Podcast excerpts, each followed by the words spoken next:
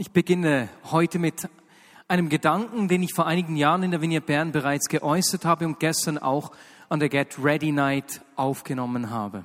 Titel meiner heutigen Predigt lautet Everybody Gets to Play oder frei übersetzt, im Reich Gottes gibt es keine Auswechselspiele. Wenn wir diesen Gedanken vom Auswechselspieler aufnehmen, fällt mir natürlich als äh, ehemaliger Fußballspieler ein Fußball ein. Ich habe da früher in einem Junioren-Fußballclub gespielt, so bis etwa 15. Dann hat mein Vater mich wegen, äh, un, nee, nicht ungenügend, aber nicht ganz so guter Noten aus dem Verein genommen. Ich habe es dann zwei Jahre später nochmals probiert, aber das war dann etwas zu spät. Ich habe da wichtige Entwicklungsschritte im Fußball verpasst. Und dann Später habe ich es irgendwie Mitte 20 nochmals versucht. Und zwar habe ich in meinem Umfeld einige negative Erfahrungen gemacht mit Menschen aus einer bestimmten Volksgruppe. Und ich habe da gemerkt, wie in mir so etwas an Ärger, so Verallgemeinerungen dieser Volksgruppe gegenüber aufgekommen sind. Und so habe ich mich entschieden, einziger Ausländer in einem Fußballclub dieser Nation zu werden. Und das war eine richtig lustige Erfahrung. Und man hat mich das therapiert. Danach hatte ich keine Vorurteile mehr. So viel Freundschaft erlebt dort. Fußball. Und während ich so in diesen Fußballmannschaften gespielt habe, hat es immer wieder Auswechselspieler gegeben. Irgendwelche Menschen, die nicht gut genug waren, um mitzuspielen. Oder dann beim Älterwerden Menschen, die nicht mehr so gut mochten, ne? deren Maschine nicht mehr gleich funktionierte wie früher und die dann irgendwann gemerkt haben, ich bin nicht mehr so gut genug, ich werde ausgemustert. Vielleicht kennen einige von euch das Gefühl. Im Reich von Gott gibt es keine Auswechselspieler und keine Ausgemusterten. Unglücklicherweise ist es mit diesem Gefühl nicht nur im Sport oder äh, im beruflichen Alltag so, sondern manchmal auch in unserem geistlichen Leben, im Glauben.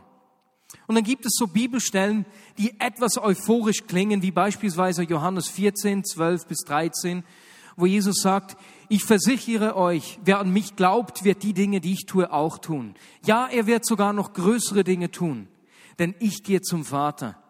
Und alles, worum ihr dann in meinem Namen bittet, werde ich tun, damit durch den Sohn die Herrlichkeit des Vaters offenbart wird. Klingt ja zuerst mal schön, die Herrlichkeit des Vaters wird offenbart. Ne? Und wer an mich glaubt, wird die Dinge tun, die ich auch tue. In meinem Leben scheinen sie nicht zu geschehen, also glaube ich wohl nicht genug. Kann so ein Schluss sein.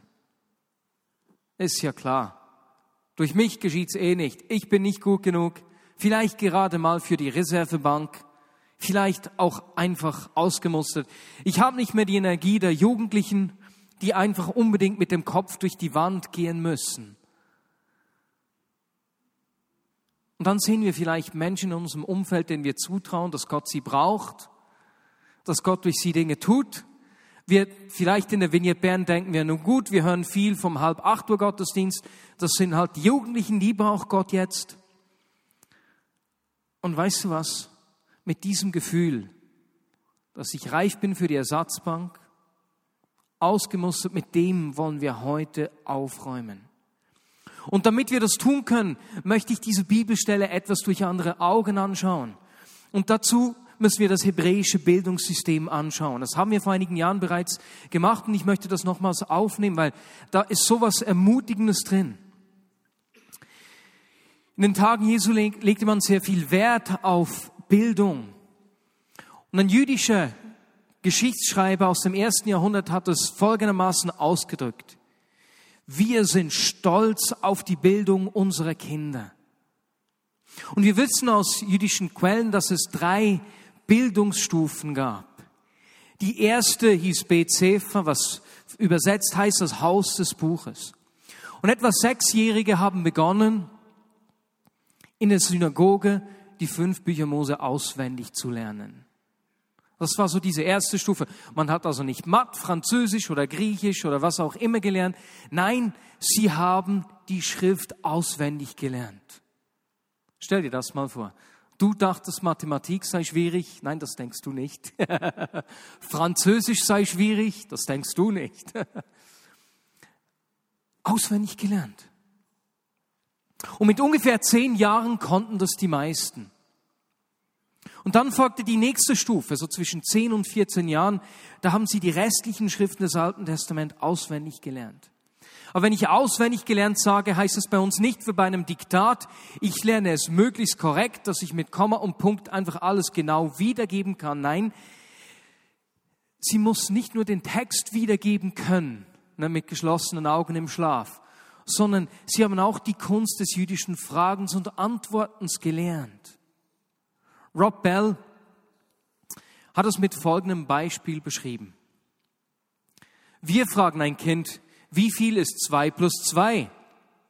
Das Kind antwortet vielleicht vier. Und wir sagen ihnen, gut gemacht. In der jüdischen Kultur war das Lernen viel interaktiver.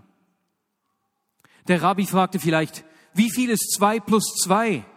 Der Schüler sagte dann vielleicht, wie viel ist 16 geteilt durch vier? Mitdenken, Fragen stellen.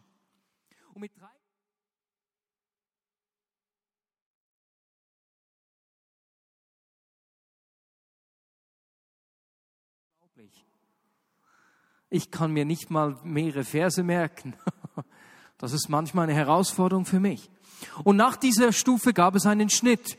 Für die meisten Schüler hieß es, dass die Ausbildung in dem Sinne beendet war. Das heißt, es ging in eine nächste Phase, wo sie zurückgingen zu ihren Eltern und einfach den Beruf ihrer Eltern gelernt haben. Fischer gingen zu ihren Eltern und wurden auch Fischer. Zimmermänner, Zimmermänner gingen nach Hause und wurden auch Zimmermann und so weiter und so fort. Und nur die Besten der Besten, die allerbesten Schüler, die konnten in eine dritte Stufe weitergehen. Sowas wie bei uns eine Elite-Universität. Sie bewarben sich bei einem Rabbi und wollten ihm nachfolgen. Aber dieser hat nur die, die Besten der Besten aufgenommen. Und um herauszufinden, wer denn so gut war, haben sie ihn Fragen gestellt über die Schrift, um zu sehen, ob sie eben den Inhalt auch verstehen. Herausfordernde Trick-Questions können das gewesen sein. Jetzt, weswegen war das für die Rabbis so wichtig, nur die Besten der Besten zu haben? Das ist ganz einfach. Weil sie sicher gehen wollten, dass diese Schüler tun konnten, was sie auch tun. Kann der das tun, was ich tue? Kann der mein Erbe weitertragen? Denn ein Schüler eines Rabbi hat sein ganzes Leben dem Bemühen gewidmet, zu werden wie der Rabbi, ihm abzuschauen, wie er es macht, was er sagt, wie er reagiert und sein Erbe weiterzutragen. Und für die meisten, die dann zu diesem Rabbi gegangen sind, hat es dann geheißen, nach diesen Questions, nach den Fragen, nun, gut geantwortet, aber sorry, vielleicht lernst du besser den Beruf deiner Eltern. Bah, nicht gut genug. In dem Sinne. Auswechselspiele. Und anders als die meisten Rabbis, es gibt in der Zeit von Jesus einen anderen, der auf die Schüler zugegangen ist, ging Jesus eben auf die Schüler zu und hat sie ausgewählt. Jetzt meine Frage an dich. Wen hat Jesus ausgewählt? Auf wen ging Jesus zu? Fische, Zöllner, Männer, die den Beruf ihres Vaters gelernt haben.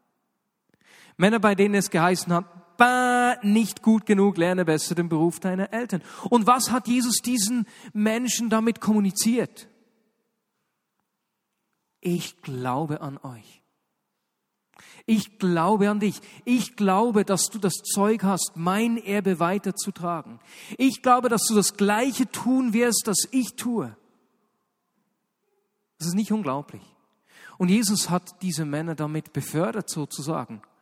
Jetzt stell dir mal vor, da ist der eine äh, Fischer, Petrus vielleicht oder Andreas, na, nicht gut genug ist Fischer, und da kommt dieser Jesus auf ihn zu und sagt, hey, folg du mir nach. Ich, aber ich und die Schrift, das ging nicht so gut. Hey, folge mir nach. Und plötzlich ging er da durch die Stadt, ne? alle haben es gesehen, wow. Andreas, der, ist nicht mehr am Fischen, weswegen läuft er diesem Rabbi nach.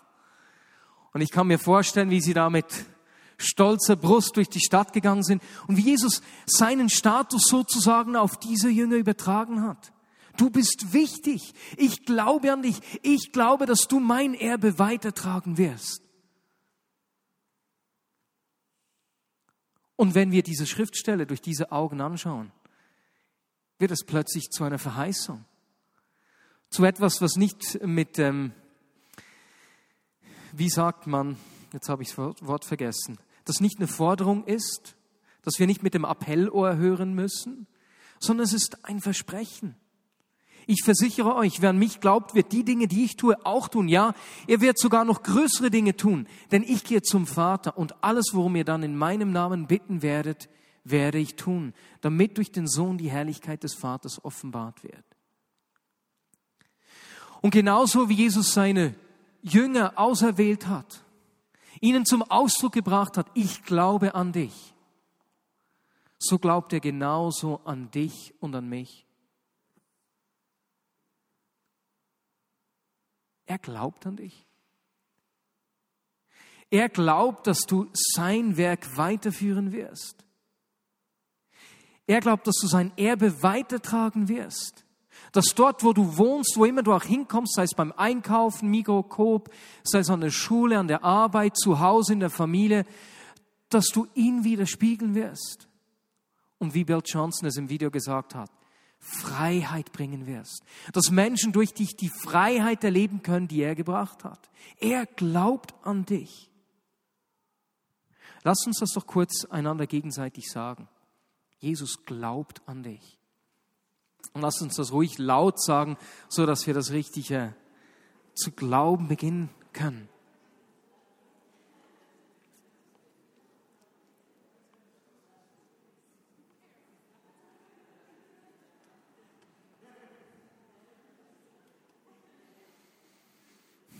Er glaubt an dich. Er glaubt voll und ganz an dich. Im Reich Gottes gibt es keine Auswechselspieler. Niemand wird ausgemustert, bah, zu alt, Reservebank, Zuschauertribüne vielleicht. Und wenn ich hier heute vor, vor äh, dir stehe, im 17 Uhr Gottesdienst der Vineyard Bern, dann weiß ich, dass wir miteinander schon sehr viel erlebt haben. Wir haben erlebt, wie, wie Gott uns braucht. Ich habe gestern an der Get Ready Night mit einem Mann gesprochen, der auf mich zugekommen ist und gesagt hat, du Marius, ich muss dir etwas erzählen. Ich war bei euch im Gottesdienst vor 18 Jahren. Und das sind ja so die Geschichten, die man normalerweise nicht so hört. Ne? Dinge, von denen wir meistens nichts wissen. Und er hat mir gesagt, weißt du, ich kam nach vorne, ließ für mich beten, weil wir in der Familie richtig Zoff hatten mit unserer Tochter. Es war einfach richtig schwierig. Und ich kam nach vorne, um für meine Tochter beten zu lassen, dass sich da was ändert. Und dann hat man für mich vorne gebetet, dass Gott mir Barmherzigkeit gibt für meine Tochter.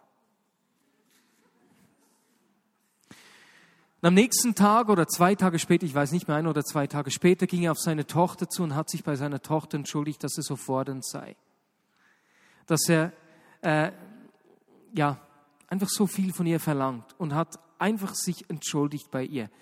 Er ging mit seiner Frau in die Ferien. Als sie von den Ferien zurückkam, zwei Wochen später, hat die Tochter einen Brief geschrieben, einfach eine Lobeshymne an die Eltern. Und dieser Knoten, der in der Beziehung war, war einfach gelöst. Er hat mir gesagt, weißt du, seit diesem Tag hat Gott mir noch viel mehr Barmherzigkeit für meine Kinder geschenkt. Gott hat was gelöst, Freiheit gebracht. Ist das nicht cool? Wir haben schon viele solche Dinge miteinander erlebt. Wenn ich zurückdenke, in der Vineyard Bern haben Menschen eine, eine Heimat gefunden, eine neue Identität gefunden. Ähm, ich denke an Prostituierte, ich denke an Menschen mit kriminellem Hintergrund. Das wussten wir oft nicht, wenn wir zusammen waren.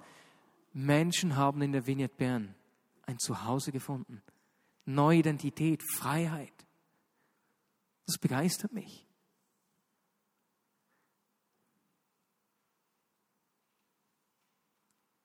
Gott braucht uns. Dich und mich. Im Reich Gottes gibt es keine Auswechselspiele. Und es ist heute noch gleich. Gestern Abend waren wir äh, mit einigen Leuten aus der Vignette Bern, wir waren etwa zwölf oder vierzehn oder so, waren wir an der Get Ready Night. Und es war cool, da auch miteinander zu üben, das einfach zu tun, weil die Dinge müssen wir ja üben. Und ein junger Mann aus dem Team, der selbst viele Herausforderungen hat, hat kam zu mir vor dem Anlass und sagte, hey, ich glaube, dass Gott heute jemanden heilen will, der die linke Schulter kaputt hat, schon wieder die linke Schulter. Das war schon letzte Woche so, beim letzten Ort, wo wir waren. Und nach dem Anlass kam das Ministry-Team vom Ort auf uns zu. Sandra, du hast es aufgeschrieben und uns auch zurückgemeldet, wo auch immer du sitzt, Sally. und haben gesagt, dass mehrere Menschen geheilt wurden, die die linke Schulter kaputt hatten. Was genau es war, weiß ich nicht, aber das war ermutigend. Und dann hatte jemand einen Eindruck, dass Gott einem Mann begegnen will, neue Identität schenken will, der äh, entweder aus dem Knast kommt, aus dem Jugendgefängnis oder aus dem, ähm, was war das, aus der Untersuchungshaft und der einfach mit richtigem Ärger zu kämpfen hat und Gott möchte ihn frei machen. Das ist jetzt nicht etwas, was überall gleich geschieht. Und auch dieser Mann ist nach vorne gekommen. Das war so ermutigend, miteinander zu üben. Oder wir haben vor einigen Monaten auch gebetet, dass Gott ja nicht nur Menschen frei macht, Beziehungen wiederherstellt oder Menschen heilt körperlich, sondern wir haben auch gebetet, dass Gott uns einfach Erfindungen schenkt. Ne? Zu Menschen aus der Vignette Bern spricht und, und Dinge löst, solche Dinge. Jetzt am Donnerstagabend ist jemand aus der Vignette Bern ausgezeichnet worden in Burgdorf, ein Schulabgänger, und hat den Innovationspreis gekriegt für seine Abschlussarbeit. Und mit diesem Preis sind, ich glaube, ein Preisgeld von 10.000 Franken verbunden. Ist das nicht richtig cool? Und ich sage einfach, Jesus, schenk uns mehr davon. Braucht uns, dass Menschen frei werden, schenk uns Ideen, Erfindungen, die der Menschheit dienen. Wir erleben das miteinander. Und es gibt noch so viel mehr, was wir miteinander entdecken können. Für mich ist meine Tochter ein schönes Vorbild. Die ist jetzt sechs, sieben Monate alt. Und was die für einen Entdeckungshunger hat, die ist an allem so interessiert. Große Augen und wenn sie was entdeckt, nimmt sie es ab in den Mund, das muss ausgekundschaftet werden. Es gibt so vieles, was sie noch nicht kennt, was sie noch nicht weiß. Und ich merke, wenn ich an, wenn ich an Gott denke, wenn ich daran denke, was er tun will, was er schenken will, wie er sich uns zeigen will, gibt es noch so viel, das wir nicht kennen. Und ich möchte nicht abgeklärt sein, ich weiß schon, wie es läuft, sondern ich wünsche mir diesen kindlichen Entdeckungshunger. Als wir im Januar in Reading waren, eben als wir das Interview mit Bill gemacht haben, waren wir auch mit dem Verantwortlichen der Kinder äh, zusammen, der für die Kinder der ersten bis vierten Klasse der die Arbeit dort leitet. Wir sind mit ihm Mittagessen gegangen und dann hat er erzählt, wie wenn einem Kindergottesdienst ein Kind auf ihn zugekommen ist und zu ihm gesagt hat, siehst du den Engel da vorne in der Ecke auch? Wenn ich schon davon spreche, es gibt Dinge, ne, die mehr, als wir uns das jetzt vorstellen können. Ne? Und er hat dann gesagt, nee, ich, ich sehe keinen Engel, überhaupt nicht. Äh, für was ist denn dieser Engel hier?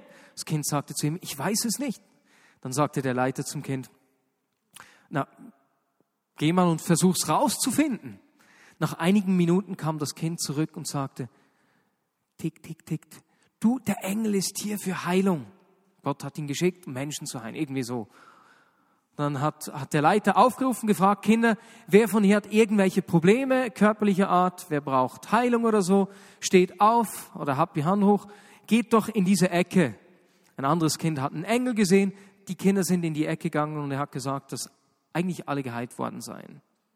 Das ist nicht unglaublich. Da gibt es Dinge, die wir uns noch nicht vorstellen können, die uns vielleicht etwas komisch erscheinen, unsere rationale Welt etwas erschüttern, wenn wir so sind.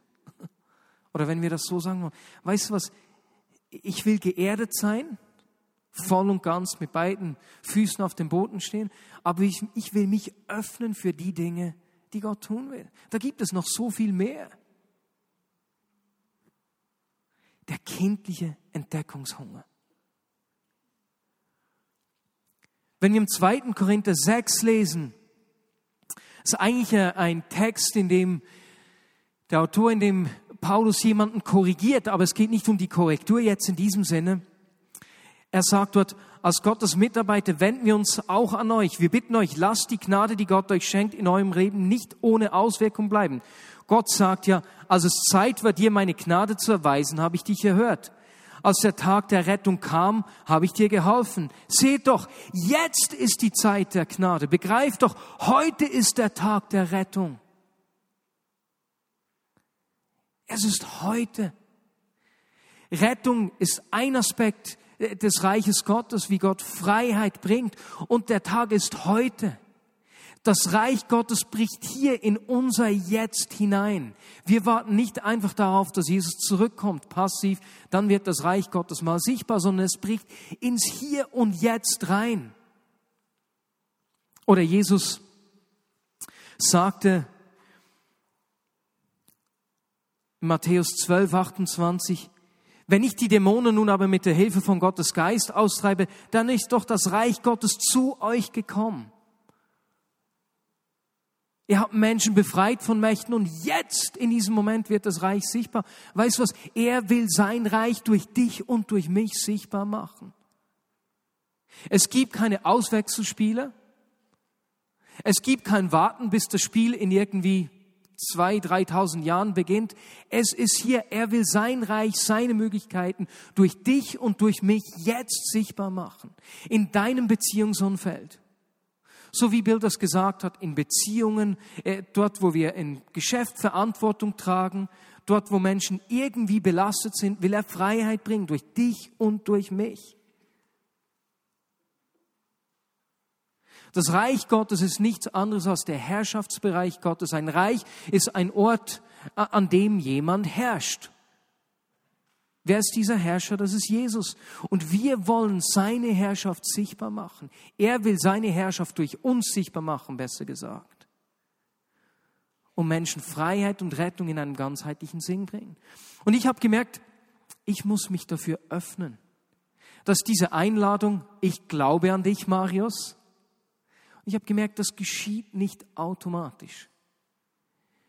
Ich habe vor eineinhalb Wochen gemerkt, dass ich so in den letzten zwei Monaten relativ wenig Raum dafür hatte, mich einfach brauchen zu lassen. Ne, mit, mit Abwesenheiten, mit Arbeiten so. Und ich habe gemerkt, ich muss in meinem Leben Raum schaffen, dass ich Menschen Freiheit bringen kann, nicht nur im gemeindlichen Umfeld. Und deswegen habe ich mir bewusst geschaut, wo schenkt Gott mir Möglichkeiten. Und ich habe versucht, die beim Schopf zu packen, wenn jemand beispielsweise ins Kornhaus gekommen ist mit einer Not. Äh, wir haben ja immer wieder Menschen äh, mit vielen Nöten, die zu uns kommen. Habe ich mir die gepackt, war dann zu spät in einer Sitzung, um zu beten, habe alles verzögert. Äh, letzte Woche beim Vorbereiten der Predigt habe ich gemerkt, ich muss das Zeugs leben. Deswegen bin ich mitten im Vorbereiten plötzlich raus, habe für mich so ein äh, Treasure Hunt gemacht, eine Schatzsuche, wo ich ging einfach durch die Stadt, um zu schauen, Gott, wem willst du Freiheit bringen? ich merke, ich muss das Zeugs leben, ich muss dem Raum geben. Dass die Einladung, er glaubt an mich. Und wie die Jünger, die sich dann haben einladen lassen, die Netze haben fallen lassen, ihm nachgefolgt sind, merke ich, ich muss ihm nahe kommen. Und Wilf, mir hat das gefallen, wie du das gesagt hast. Dieser Impuls von heute Morgen. Wenn wir von dieser ersten Liebe sprechen, denken wir wirklich oft, ach, ich muss wieder ihn mehr lieben. Aber die erste Liebe ist wirklich, er hat uns zuerst geliebt. Das heißt, die erste Liebe ist, ich komme an den Ort, wo ich mich einfach von ihm lieben lasse. Ihm Raum gebe. Und das wünsche ich mir für uns, dass wir beides zulassen, dass er uns lieben kann, ohne dass wir was tun und gleichzeitig uns öffnen lassen. Jesus, wenn es so eine Möglichkeit gibt, ich bin bereit, brauche mich. Ich lasse mein Netz fallen und wenn mein Netz die Tastatur ist oder der Schreibstift, den ich gerade in der Hand trage. Und ich, mich ermutigen auch die Gespräche hier mit Menschen, beispielsweise Ruth Stadelmann, wir haben zusammen gesprochen, du hast mir letzte Woche gesagt, weißt du, ich habe einfach einen Hunger nach mehr. Ich will mehr von ihm oder mit Bolliges, wir waren bei Bolliges diese Woche, Caro und ich, auch da zu spüren, diese, dieses Verlangen, zu sehen, wie Gott sie braucht in Ostermundigen, wie, wie Menschen ihn kennenlernen, wie Menschen verändert werden und doch ist dieser Hunger einfach mehr zu sehen, dieser, dieser kindliche Entdeckungshunger, da gibt es noch mehr. Everybody gets to play. Im Reich Gottes gibt es keine Auswechselspiele. Im Reich Gottes gibt es keine Bank der Ausgemusterten. Und wenn du hier bist, nicht mehr 16, nicht mehr gleich an jede Veranstaltung rennst oder auf jeden Einsatz, bei dem du auf dem Boden schläfst. Weißt du was, er braucht dich genauso, so wie du bist, mit deinen Möglichkeiten. Im Reich Gottes gibt es keine Auswechselspiele. Ich habe gestern eine Mail erhalten von jemandem aus der Vignette Bern, die ich aufnehmen möchte, die, die auch in diese Richtung zielt. Diese Person schrieb mir, ich hatte diesen Eindruck letzten Sonntag im 19.30 Uhr Gottesdienst. Ich sah ein paar Junge vor meinen inneren Augen, die hatten von Gott den Ruf bekommen, in Zukunft einmal Führungspositionen von nationaler Bedeutung einzunehmen. Einige dieser Jungen trauen sich nicht zu, diese, zu diesem Ruf zu stehen. Ich glaube, dass Jesus Folgendes sagte. Beschützt diese Jungen, damit ihre Vision wachsen kann. Diese Jungen werden in der Schweiz große Widerstände erfahren, weil solche Ambitionen nicht zu unserer Kultur gehören. Es ist deshalb die Aufgabe der Vignette Bern, diesen Jungen einen Nährboden und Schutz zu geben.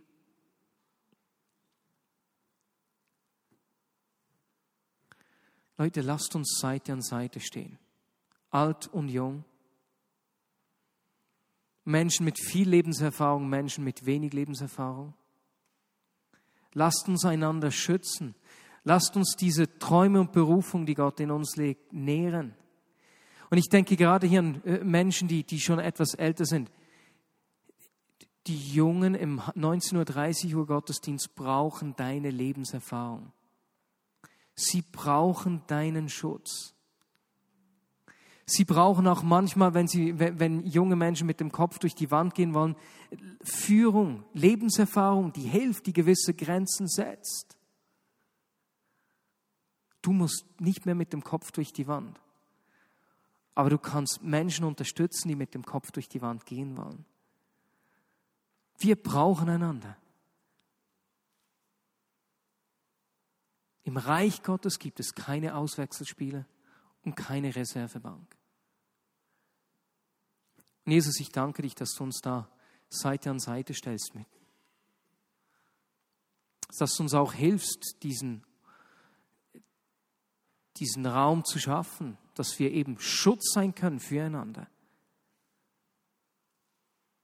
Oder wie, wie diese Person mir geschrieben hat, dass wir hier jungen Menschen mit Berufung zur Seite stehen können, mit Rat, mit Tat, mit Schutz.